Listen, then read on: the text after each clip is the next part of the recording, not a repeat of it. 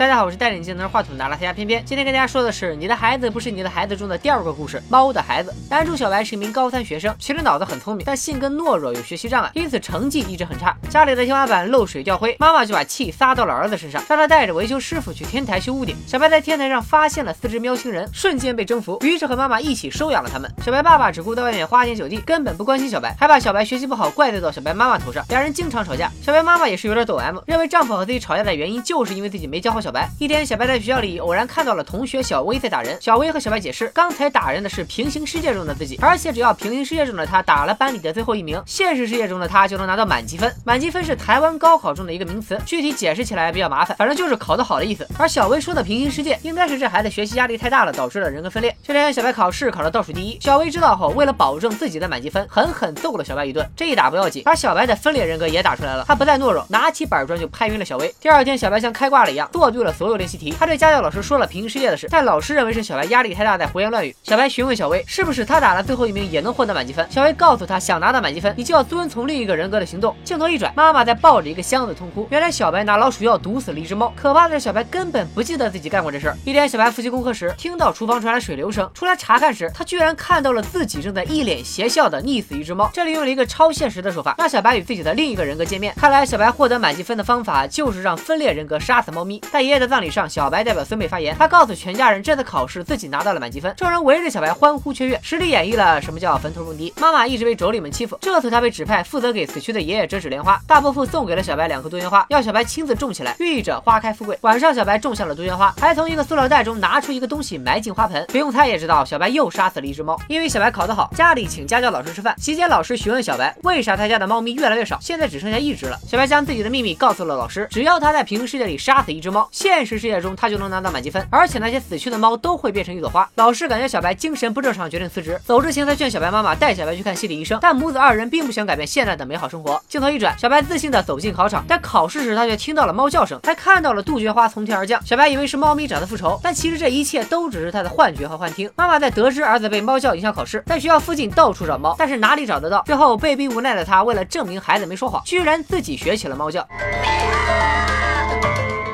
小白考砸了，被爸爸狂揍一顿。这时妈妈发现屋子又开始漏水，她感觉眼前的美好生活又开始崩塌了。妈妈给儿子报名了补习班，军事化管理的补习班让小白备受痛苦。已经讲多少次了，上次也考过啦，是不是？啊，你今天再写不出来啊，我们就不要休息，不要下课了，好不好？因为没机会杀猫，小白的成绩又回到了从前，爸妈也又开始吵架。为了考满积分，小白选择去毒杀流浪猫，但最后被巡逻的保安发现。第二天，保安带警察指认了小白，因为给小白爸妈打电话都没人接。警察带着小白去做精神鉴定。另一边，妈妈叠了一卡车的纸莲花去烧给爷爷，想让逝者保佑小白考个好成绩。突然，司机一个急刹车，原来是小白家的猫拦住了车，而这一停也正好救下了饱受人格分裂痛苦、想跳楼自杀的小薇。更巧的是，带着小白的警察也来到现场，母子二人相见。妈妈质问小白为什么会在警车上，小白也终于爆发了。我知道你很辛苦，但是你爱我吗？你有想过我的感觉吗？